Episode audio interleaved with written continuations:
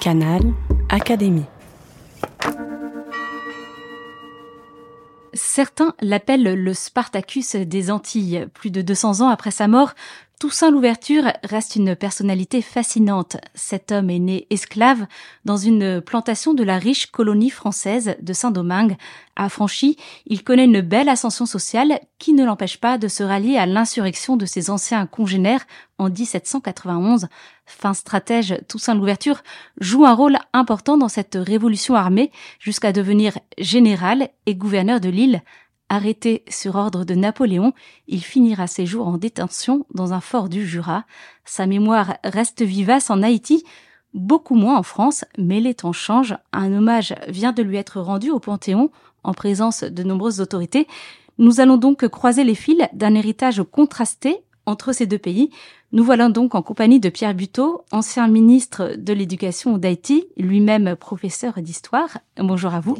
Bonjour et de Dominique Taffin, directrice de la Fondation pour la mémoire de l'esclavage. Bonjour. Bonjour.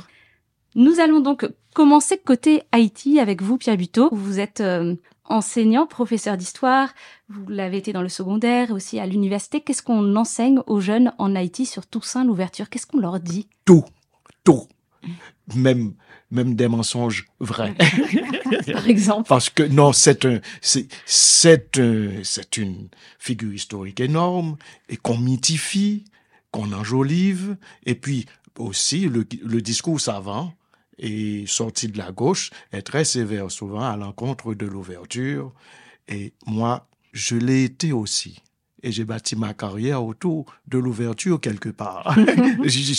et parfois, je me sens assez ingrat à son endroit de le questionner de la sorte. Mais je crois qu'on a pu parvenir à un, à un apaisement autour de nos désaccords. Ça me permet d'avoir une certaine sérénité d'esprit, une distance critique pour mieux l'objectiver. C'est un précurseur, comme dit justement Césaire, et qui a mis en place et tout a préparé et n'a pas finalisé, hélas, parce qu'il termine sa carrière au fort de Joux, mais il est le grand patron, le grand maître, et autour de lui, pas mal de disciples, dont Jean-Jacques Dessalines, à qui on l'oppose souvent. Donc il y a une évolution dans la façon euh, d'envisager ce personnage dans votre pays. Oui, je crois que en principe il y a le populaire, il y a le peuple d'Haïti, le brave peuple d'Haïti, à travers toutes ses composantes, ce peuple connaît Toussaint l'ouverture et puis la place, l'ouverture, est construite, édifiée autour des, lors du tricinquantenaire. Cette place, l'ouverture, est placée à une certaine distance des trois pères fondateurs. Et en 54, la place a été l'objet d'une dévotion énorme. Pas mal de monde qui venait de partout pour célébrer ce tricentenaire avec nous et l'ouverture en a profité. Et alors, côté français, euh, Dominique Taffin, l'histoire est bien différente. La mémoire de Toussaint l'ouverture euh, a été beaucoup moins cultivée. Il faut dire que la France, c'est le pays qui a arrêté Toussaint l'ouverture, qu'il a déporté dans le Jura, que c'est là qu'il est mort. Comment expliquer euh, cette euh, amnésie qui a duré des décennies? C'est vrai que l'histoire de Toussaint l'ouverture est encore très peu connue hein, euh, de façon générale, même si au cours, je pense, depuis le bicentenaire de la Révolution française, donc 89-90, et puis surtout depuis les années 2000, il y a eu des travaux d'historiens euh, français, francophones et aussi anglophones, dont certains sont traduits, hein, dont la toute dernière euh, biographie de Toussaint Louverture par euh, l'historien spécialiste des grands hommes, voilà, qui est Soudir Azari Singh, et de leurs légendes et de leurs mythes. donc cette figure, voilà, elle commence à, émerger et bien qu'il soit représenté au Panthéon depuis 1998, alors en 98, pourquoi? Parce que c'est l'occasion du 150e anniversaire anniversaire de l'abolition définitive de l'esclavage euh, en France. Euh, et donc, il entre au Panthéon avec euh, un autre héros caribéen, guadeloupéen, enfin martiniquais et guadeloupéen, qui est Louis Delgrès. Donc, malgré cela, vraiment, le public le connaît peu. Et d'ailleurs, dans les programmes scolaires, aussi bien Toussaint l'ouverture, donc en France, et les manuels, aussi bien Toussaint l'ouverture que plus globalement aussi l'histoire de la révolution de Saint-Domingue et de la révolution haïtienne, ont une part inexistante ou extrêmement effacée. Et c'est d'ailleurs un des points que la Fondation a, relevé dans son analyse des programmes et des manuels scolaires dans une note publiée en, en 2020. Donc, ça, l'ouverture commence à être un petit peu plus connu euh, dans l'espace public notamment, euh, mais euh, c'est en fait un changement qui intervient en fait après pratiquement 200 ans en fait d'amnésie. Premier mouvement évidemment le tout début du 19e siècle. Alors là, ça, l'ouverture est dans les mémoires, principalement d'ailleurs comme adversaire hein, de, Napoléon Bonaparte, donc premier consul, hein, qui le fait effectivement euh, déporter euh, parce que euh, Bonaparte veut ne supporte pas en fait qu'un pouvoir lui finalement détenu par un homme voilà dans une colonie qu'il qu'il veut maîtriser entièrement, donc que ce pouvoir lui échappe. Ce n'est pas un homme à aimer les, les contestataires, Napoléon. non, pas du tout, voilà. Et, et en fait, c'est vrai que cette image, d'ailleurs, hein, qui a dominé au début du 19e siècle, un petit peu, reprenant d'ailleurs l'entête hein, d'une lettre que Toussaint Louverture avait adressée à donc, Sa lettre Napoléon de couverture. Bonaparte, voilà, le premier des Noirs, voilà. Donc, Alors, que raconte cette lettre pour ben, nos auditeurs dans, dans, sa, dans, cette lettre, euh, Toussaint Louverture, donc c'est au moment où il met en place, en fait, euh, sa Constitution en 1801. Donc c'est vrai que c'est un moment vraiment fondamental dans euh, l'histoire en fait euh, de cette révolution de Saint-Domingue. Euh, il met en place une constitution locale, donc applicable à la colonie, et il s'adresse vraiment d'égal à égal à Napoléon. Donc le premier des Noirs au, au, finalement au premier des Blancs. Et cette espèce de, de, de mise en comparaison est très insupportable puisque effectivement la subordination que le général en chef Toussaint l'ouverture doit euh, à, au premier consul euh, ne lui semble pas évidemment euh, acceptable. C'est le moins qu'on puisse dire. Et c'est vrai que tout cela déclenche l'expédition que Napoléon va envoyer, qui en fait finalement aboutira à l'indépendance haïtienne, ce qui Enfin, on peut pas faire évidemment de, du, du chrony, de, voilà, mais c'est vrai que les choses auraient peut-être tourné un petit peu différemment euh, si cette expédition donc euh, n'avait pas été déclenchée pour venir à bout de euh, Toussaint l'ouverture d'une part, et puis des autres chefs militaires rebelles, notamment en Guadeloupe. Si vous permettez, je crois que à travers cette réaction brutale de Napoléon se dévoilent les limites d'une époque et les propres limitations de l'ouverture. Je ne sais pas si Dominique partagera ce point de vue, les limites d'une époque dans la mesure où l'être du premier des Noirs au premier des Blancs, la question de l'altérité ne s'était pas encore posée. Aujourd'hui, on l'admet, tout n'importe qui, n'importe quel dirigeant, euh, tout dirigeant n'est pas ordinaire, comprendrait et tout aujourd'hui. Mais l'époque, non ne pouvait pas l'admettre, et comme le dit si bien Dominique, c'était l'expédition. Et l'ouverture, au fait, ne l'avait pas compris. Lui-même. non, parce que Vincent, un commandant qui avait... Vincent, entre autres, était entre, c'était de l'armée française, mais il était assez proche de l'ouverture et avait conseillé à l'ouverture de ne pas envoyer la Constitution, encore moins la lettre. Mais Toussaint n'avait pas écouté il n'écoutait pas toujours. il a atteint vous un niveau tel, il a atteint la cime des aigles, là où fréquentent les aigles, comme on dit, l'aigle prend son envol, c'était comme ça qu'on décrivait tout ça. Alors je crois que c'est cette lettre de couverture qui, quelque part, lui a valu, pas que ce facteur, le fort de jour. Alors nous allons revenir sur ce personnage historique et peut-être d'abord sur sa formation, parce que quand on voit son parcours, vous parlez de, de l'aigle euh, qui domine Haïti, il est vraiment arrivé au sommet, on voit qu'il a une, une vraie culture, qu'il a aussi euh, beaucoup d'habileté euh, politique. Comment est-ce qu'il s'est formé? Qu'est-ce qui l'a forgé? Alors d'abord, c'est un parcours assez particulier. Il est né dans des conditions difficiles, presque l'enfant prématuré. Et un esclave, ça coûte beaucoup. Surtout quand ça vient du négrier. Et il est né dans la colonie, c'est un créole, mais presque mort. Et alors Bayon de Liberta, le procureur de l'habitation, au haut du Cap, eh bien, fait tout pour sauver l'enfant. Et j'ai l'impression que c'est développé une très grande affection entre ce procureur et Toussaint. Et ensuite, Toussaint, Fatra Bâton, qu'on le nommait, il y a un livre célèbre d'un haïtien, Roger d'Orsainville, le grand écrivain, qui dit Fatra Bâton.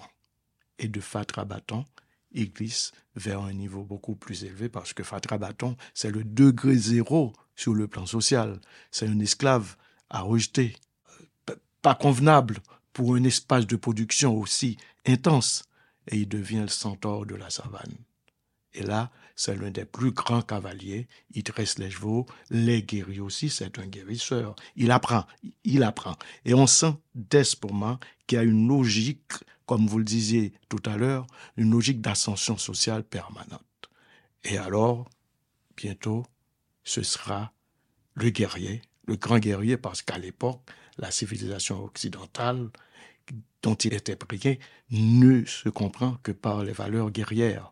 Il deviendra ce guerrier étonnant qui va bouter hors du terrain de l'espace colonial français à la fois les Espagnols et les Anglais, et jusqu'à devenir le premier des Noirs avec une analyse géopolitique assez fine, parce qu'il commence par s'allier aux Espagnols pour lutter contre les Français, et après lui-même prend la tête de, de l'armée française. Donc il sait évoluer dans, un jeu complexe. Au niveau de sa formation intellectuelle, euh, que doit-il aux penseurs des Lumières C'est une question évidemment sur laquelle il y a beaucoup de conjectures. Euh, donc il n'est esclave donc sur cette plantation, l'habitation Breda, euh, donc qui est gérée par euh, Bayon de Liberta. Donc il n'est esclave, mais il est affranchi avant la Révolution. Hein. Euh, donc il n'est pas affranchi en même temps que, que tous les autres. Décrété voilà la, liberté générale en 1793 par le commissaire civil Sontonax et, et Paul Vérel. Euh, ça, c'est vrai que c'est un fait finalement qui a été longtemps ignoré, hein, puisque en fait, il a fallu la découverte de documents dans les années 70, hein, pendant longtemps, hein, même Schellcher, qui a écrit donc la première biographie enfin la première biographie en France, historique, euh, voilà, disons documentée euh, sur sur Schellcher, euh, l'ignorait. Donc on pensait que c'était un esclave qui s'était libéré. Euh, il a il il a été affranchi en 1776. On a mis au jour aussi le fait que effectivement il avait cette relation très privilégiée avec euh, ce géreur. Il était son homme de confiance. Il il avait des pouvoirs finalement d'administration sur euh, sur les, les, affaires de Bayon de Liberta visiblement assez importants. Son homme de confiance. Homme de confiance, il était coché, euh, donc effectivement un cavalier euh, accompli. il a reçu une éducation religieuse, hein, donc il est il est catholique. Euh, et il évolue dans un milieu finalement où on va retrouver beaucoup de personnes qui vont jouer un rôle euh, important pendant la Révolution, euh, des personnes, euh, bah, des Salines notamment, dont on a découvert il n'y a pas si longtemps que ça qu'il était esclave, donc Jean-Jacques Dessalines, sur euh, une habitation euh, dont Toussaint avait la, la, gestion, mais aussi Bellet, qui a été le député, donc député à la Convention, qui est venu porter la nouvelle de l'abolition que Sontonax et Paul Vérel avaient décrété à Saint-Domingue et qui débouche vers le décret d'abolition du 16 pluvieuse en deux. Donc voilà, c'est quelqu'un qui est quand même à la croisée finalement de plusieurs mondes. Ce monde euh, bah, d'origine africaine, il est créole certes, mais euh, voilà, on dit que son père, euh, donc il serait originaire d'Alada et que voilà, il serait originaire d'une famille princière ou en tout cas royale, en tout cas voilà, donc d'un niveau social en Afrique cette formation euh, occidentale, le fait d'être frotté, voilà, à des personnes qui sans doute, il y a beaucoup d'idées qui circulent, et très certainement aussi pendant cette période de la Révolution, cette circulation des idées qui est de plus en plus intense, il est confronté à ça. C'est quelqu'un dont on sait qu'il écrit, alors avec une écriture, euh, une orthographe euh, très approximative, mais voilà, il maîtrise l'écriture, il a une parole, une forme d'éloquence non niable, il manie aussi aussi euh, une langue française avec beaucoup de talent. Donc, on voit que c'est quelqu'un qui est vraiment à la croisée de ces, de ces cultures. Et je crois que c'est un des éléments sur lesquels les historiens aujourd'hui s'accordent vraiment le mieux. C'est que c'est quelqu'un qui a finalement euh, joué avec, euh, voilà, une forme, voilà, et donc, euh, ça, c'est vraiment quelque chose euh, qui est important. Et il se saisira évidemment de cette question, alors des, des Lumières, évidemment, et des droits de l'homme. Enfin, il faut comprendre à quel point la première déclaration des droits de l'homme de 1789 a un écho immense et immédiat euh, dans les colonies et à Saint-Domingue. Alors d'abord saisi évidemment par les hommes libres de couleur, euh, donc lui était euh, justement un affranchi, il faisait partie de, de ce milieu-là, qui réclame l'égalité avec les blancs euh, et on voit que ces idées, elles sont totalement appropriées et qu'elles sont lues à la lumière des besoins en fait de cette société, évidemment, qui est une société euh, extrêmement euh, clivée sur des critères de race, puisque là, on voit très clairement comment, entre le statut d'esclave et de libre, se dessine un autre ordre qui est celui de des blancs qui vont tenir le haut du pavé, d'une classe intermédiaire de libre de couleur à laquelle il ne faut surtout pas euh, justement euh, laisser euh, s'étendre ces fameux droits de l'homme et de l'égalité totale.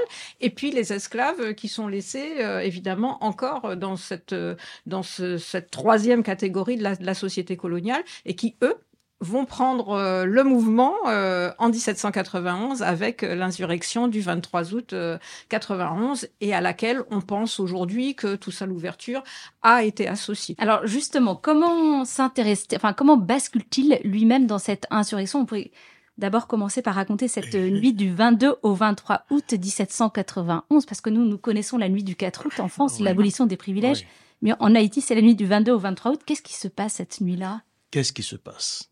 Il y a des écrits dont un de vos compatriotes, Jacques de Cona, dans son Toussaint l'ouverture, il, il, exploite bien les documents, Jacques. Mais ce qu'il faudrait comprendre, c'est que Bookman, c'est le responsable direct de la direction du mouvement. Est-ce qu'il y a complicité entre Toussaint l'ouverture et Bookman c'est ce que Jacques de Cona a essayé de prouver. Et il a pu y parvenir et susciter même à partir de ce moment un débat assez intéressant, mm-hmm. très complexe, mais l'ouverture, objectivement, n'est pas le chef de l'insurrection. Il est très familier dans le milieu des colons. Il les connaît. Tout son être est imprégné des codes des privilégiés du monde colonial. Il est l'homme de confiance, comme on le rappelait, du baillon de Liberta. Donc, à partir de ce moment, il a des, informations.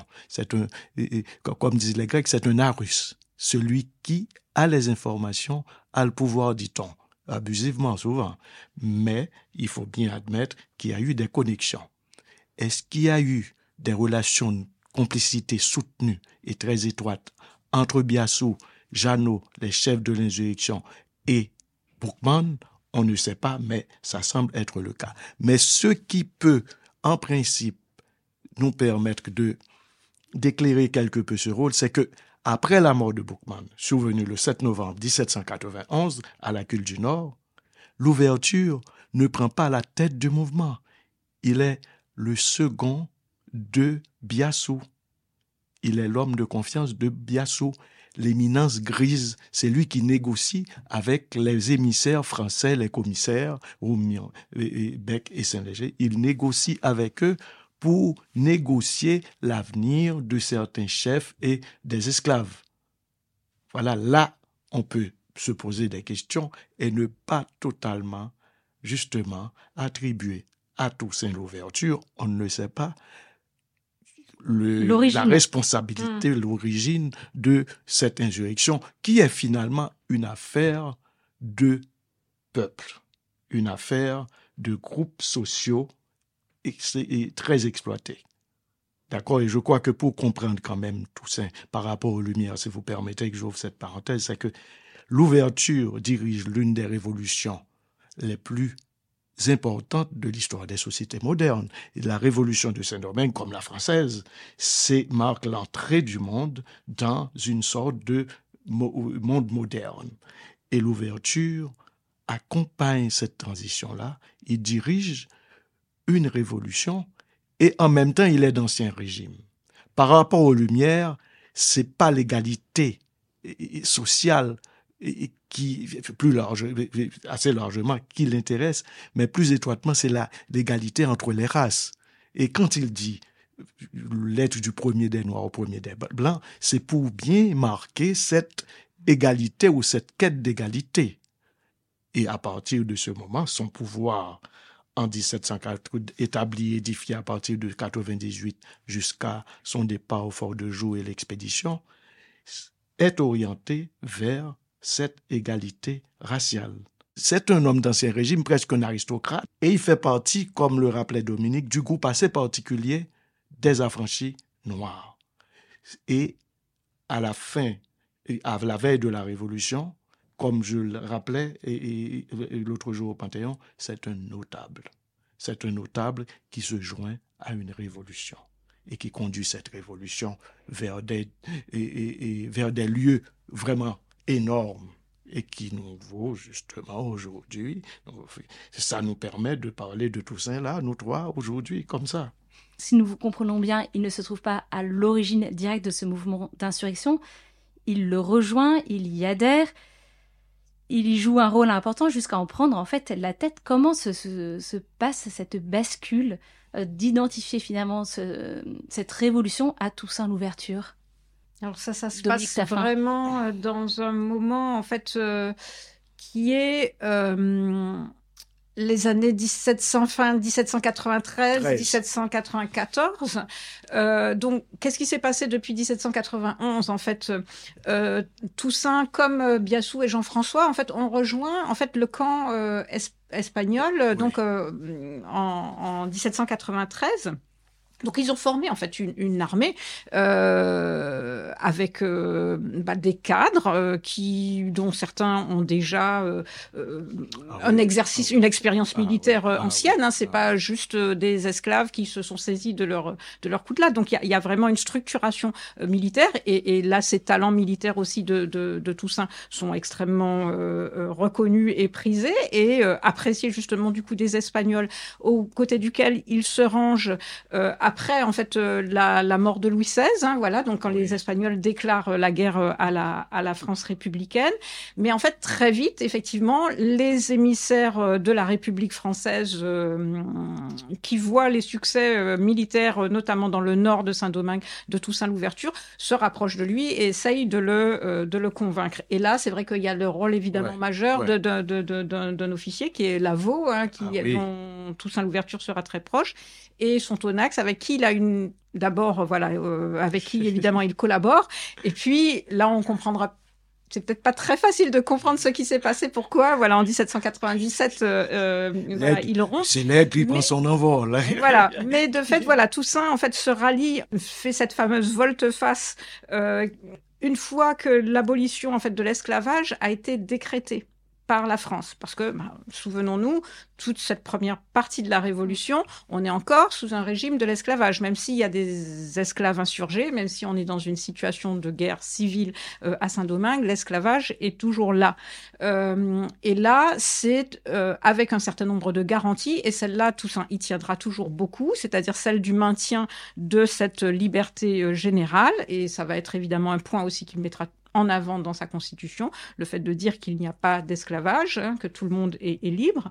Euh, donc ça, c'est, je pense, une des conditions qui lui permet de se rallier en fait euh, aux Français. Voilà, parce que les Espagnols, eux, euh, avaient proposé des libertés à ceux qui prenaient à ceux qui prenaient les armes. Et cette émancipation euh, en 1793, septembre 17, euh, enfin août septembre 1793 par Sontonax et Paul Vérel, ratifié en quelque sorte, étendu par le décret euh, de février 1794 euh, de la Convention, donc euh, pose évidemment les bases d'un ralliement euh, possible de Toussaint l'Ouverture à la République française. Et à partir de ce moment-là, évidemment, euh, il permet de reconquérir le territoire de tout le nord de, de Saint-Domingue qui était aux mains des Espagnols et même d'ailleurs de reprendre aussi des, des positions des Anglais qui étaient également en guerre contre les Français. Si vous permettez, Allez-y. Et dans cette période assez complexe qu'a décrite et Dominique, il y a un petit fait retenu par quelques historiens. Le 29 août 1793, c'est la proclamation de l'affranchissement général des esclaves par des commissaires, Sontonax et Paul Vérel, acculés. Le mouvement et les tensions sociales sont tellement fortes et que les planteurs blancs sont contre l'orientation de cette politique révolutionnaire des commissaires. Ce 29 au 93, l'ouverture fait une déclaration qu'on rappelait au Panthéon.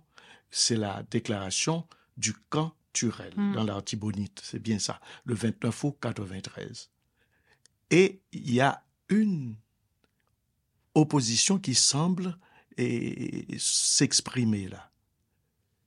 Sontonax accorde la liberté aux esclaves. Donc la France, c'est l'octroi, tandis que l'ouverture, de son côté, fait une proclamation et s'engage à travailler pour la conquête de la liberté et de l'égalité. Ça, c'est plus l'octroi, c'est le conquis. L'un octroie la liberté, l'autre veut conquérir la liberté. Et je ne sais pas si euh, Dominique sera d'accord, c'est là toute l'opposition. Et c'est vrai que l'ouverture, c'est déjà une grosse tête. Hein? C'est pas, c'est pas, il est conscient de sa dimension. Il commence à prendre conscience de sa dimension et tout autour, on le flatte et tout. Il peut pas négocier avec un simple émissaire. Il négocie avec la France républicaine. Il rompt avec la puissance espagnole et maintenant, il s'allie à la France. Et c'est aussi pour ça qu'il l'intéresse aujourd'hui, c'est-à-dire que dans l'histoire de l'esclavage, on parle beaucoup des victimes, mais peut-être qu'on oublie parfois de présenter euh, ces personnes aussi comme, euh, comme des, des acteurs de, de, leur propre destin et que l'exemple de Toussaint Louverture euh, montre ce côté actif et non pas passif, de conquérant, vous le dites? C'est un projet, c'est l'homme projet. Dominique Taffin sur oui, ce sujet. C'est vrai que cette figure, évidemment, de Toussaint Louverture, elle apparaît. Alors comme un, une figure d'identification. Ouais. Euh, alors, ouais. pour Haïti, euh, avec euh, quand même effectivement cette espèce de rapport parfois un peu contrasté entre Toussaint Louverture et Jean-Jacques Dessalines dans la mémoire historique. C'est la grande bataille là-bas. mais dans l'espace caribéen aussi, il se passe aussi quelque chose autour de cette mémoire de Toussaint Louverture qui est très forte et, et et qui reste vivante et, et réactivée, euh, notamment au milieu du XXe siècle.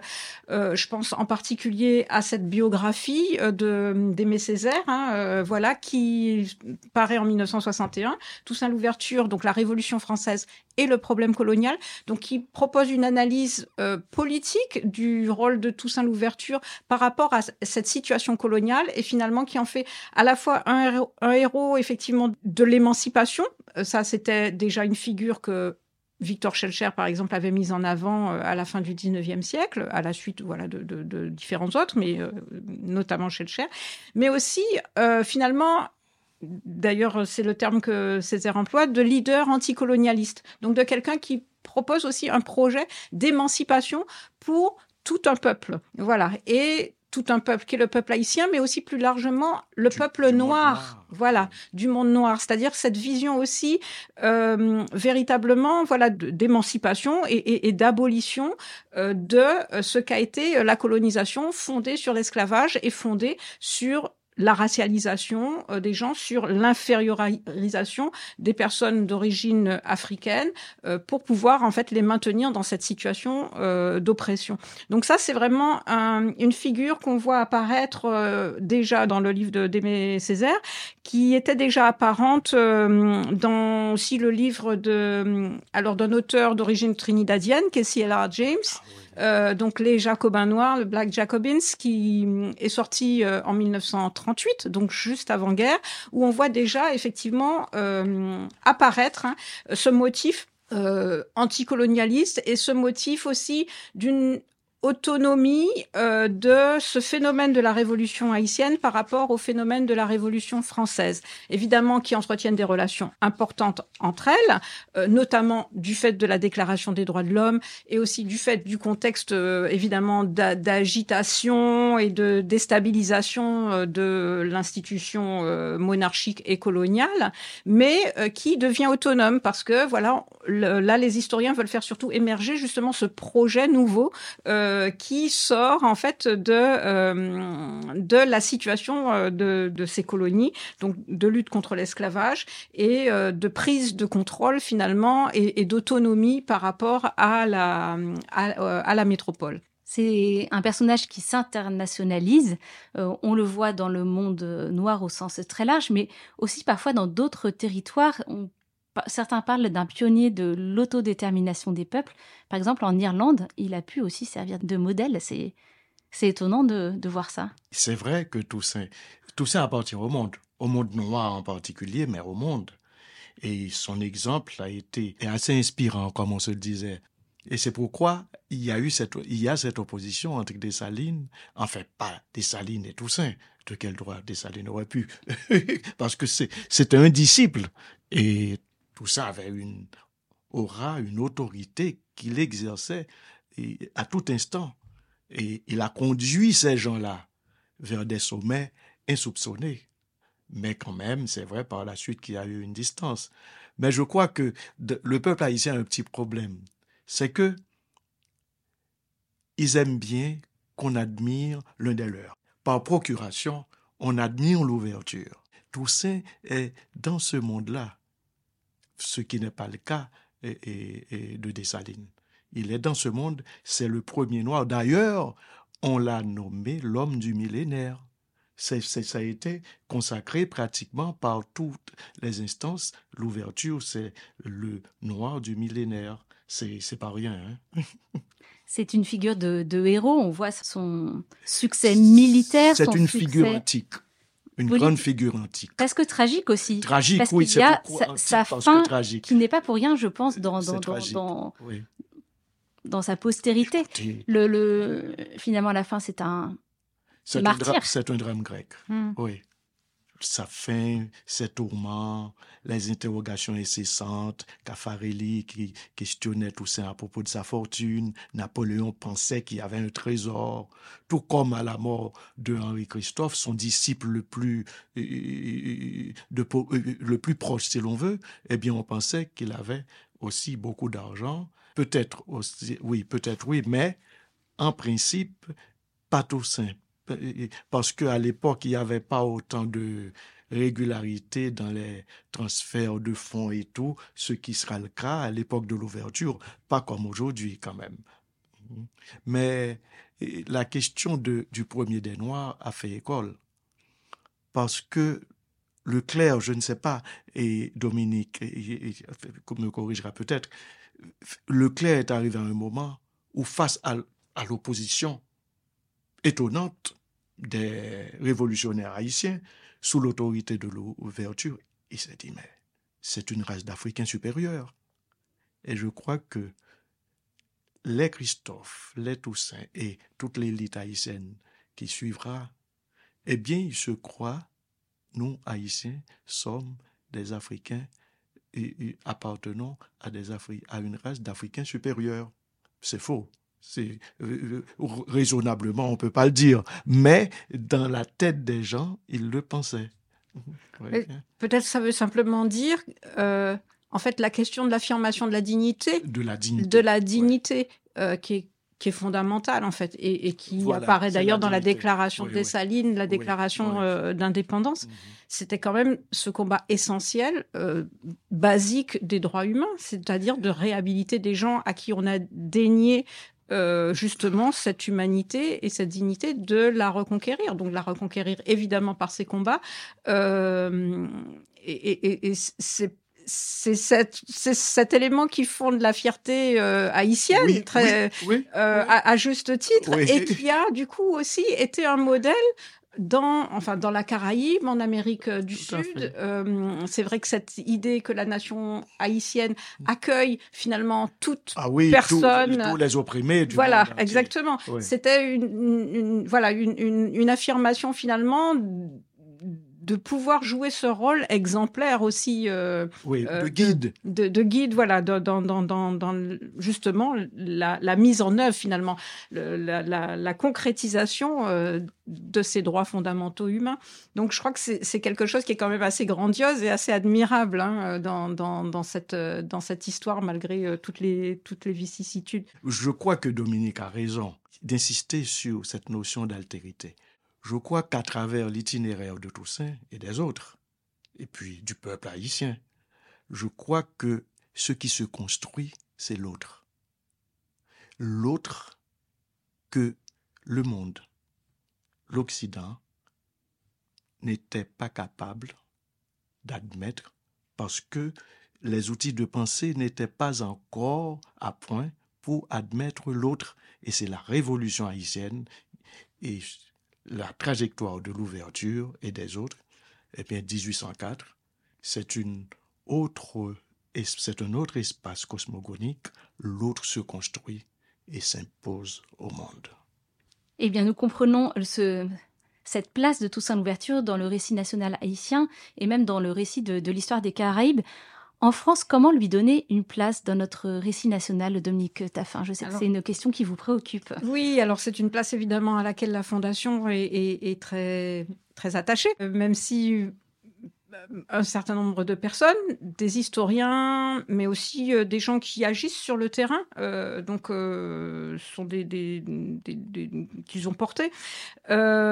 pourquoi restituer finalement la place de Toussaint Louverture dans le récit euh, français, parce qu'en fait, c'est pas seulement un, héros haïtien, c'est aussi un héros français. Bon, il a été général de l'armée française parce qu'il a euh, justement porté, et, ça c'était aussi un des points euh, relevés par Césaire, hein, c'était finalement l'affirmation du véritable universalisme des droits humains proclamé en fait par la Révolution euh, française. Donc c'était une manière aussi. Euh, c'est un personnage voilà qui, qui, joue ce, rôle et, finalement qui représente cet idéal euh, sur lequel la France a bâti sa devise de liberté, égalité, fraternité, qui est aussi la devise haïtienne. Hein, voilà. mais il est en fait effectivement pendant longtemps occulté. Donc on l'a vu par ce parallèle avec Napoléon et parce que Napoléon, lui, ayant pris le soin de bâtir sa légende finalement, même s'il aborde, hein, il regrette un peu le traitement qu'il a infligé à Toussaint Louverture, il a fait en sorte quand même qu'on ne parle pas trop de cette un peu désastreuse euh, expédition euh, de, Saint-Domingue et finalement du euh, de l'abandon dans lequel il a été euh, obligé hein, de, de, de, laisser euh, une ambition coloniale qu'il avait tenté de développer avec des projets sur la Louisiane et dont Saint-Domingue finalement était un élément, euh, une pièce majeure. Donc il y a évidemment cette volonté de, disons, de ne pas trop en parler dans un récit euh, officiel ou une légende napoléonienne, elle, s'est développée tout au long du 19e siècle, avec euh, une disparité assez, importante euh, entre la visibilité de cette histoire de Saint-Domingue par rapport, évidemment, à d'autres éléments de la carrière de, Napoléon Bonaparte. Il y a le fait aussi que ça questionnait aussi l'entreprise coloniale française, finalement, un, un personnage, alors avait, c'est vrai que cette forme d'ambiguïté, puisqu'on ne sait pas exactement, bon, la constitution qu'il avait mise en place en 1801 était une constitution très autonomiste, hein, euh, voilà, qui peut être lue par certains comme un projet préalable à une forme d'indépendance. Après tout, les États-Unis, euh, dans un contexte différent, euh, mais se sont créés comme une colonie s'affranchissant de sa, sa métropole euh, un quart de siècle avant. Bon, on ne sait pas exactement jusqu'où serait allé, euh, évidemment, Toussaint Louverture dans ce, dans ce projet-là, euh, mais de fait, il questionne quand même les rapports aussi euh, d'une métropole avec ses, ses, colonies, et donc ça, c'est quelque chose qui est quand même un petit peu aussi dérangeant dans la mise en place, le développement de la politique coloniale française de la, de la Troisième République. Et donc, on voit ressurgir plutôt cette mémoire de Toussaint Louverture, véritablement, donc au milieu du XXe siècle, donc on l'a vu, James James, euh, Césaire, et puis euh, les travaux évidemment d'historiens qui ont permis euh, de recreuser, alors à la fois peut-être en désidéalisant un peu le personnage, hein, en le, voilà, en, revisitant certains aspects et, montrant tout le mystère qui reste encore finalement autour autour de lui, hein, lié justement à ses appartenances multiples, à ses évolutions aussi hein, dans, ses, ses, positionnements stratégiques tout au long de sa de sa carrière finalement qui n'aura pas duré si longtemps. mais aujourd'hui, c'est vrai que quand même ces éléments vraiment majeur qui est celui euh, de ce combat euh, humain contre euh, l'esclavage, cette capacité aussi à fédérer voilà des gens qui étaient très divers pour amorcer finalement quand même ce qui va être cette nation haïtienne, c'est un élément quand même vraiment tout à fait tout à fait majeur. Et aujourd'hui donc l'intégrer dans cette mémoire française, c'est d'arriver aussi à comprendre justement toute la dimension universelle des droits de l'homme. Donc ça c'est quelque chose sur lequel vraiment on est on est très très hum, attentif. C'est aussi voilà d'essayer de, d'éclairer et de d'intégrer une histoire de la colonisation qui est une histoire longue dans le récit français qui a parfois un petit peu de mal aussi à envisager euh, ce, ce, morceau euh, de, de l'histoire française qui n'est évidemment pas celui qui est le plus glorieux. Sauf votre respect, Dominique, si on veut comparer l'incomparable, comme dit écrivait quelqu'un, et les deux se ressemblent quelque peu. Napoléon et Toussaint. Napoléon a rendu énormément de services à la Révolution. Et puis, il s'est quelque peu éloigné de ses principes fondamentaux jusqu'au dévoiement quasiment. Et attention, symbole. Toussaint l'ouverture, pareil. Ils sont des hommes et qui traînent de lourds paradoxes.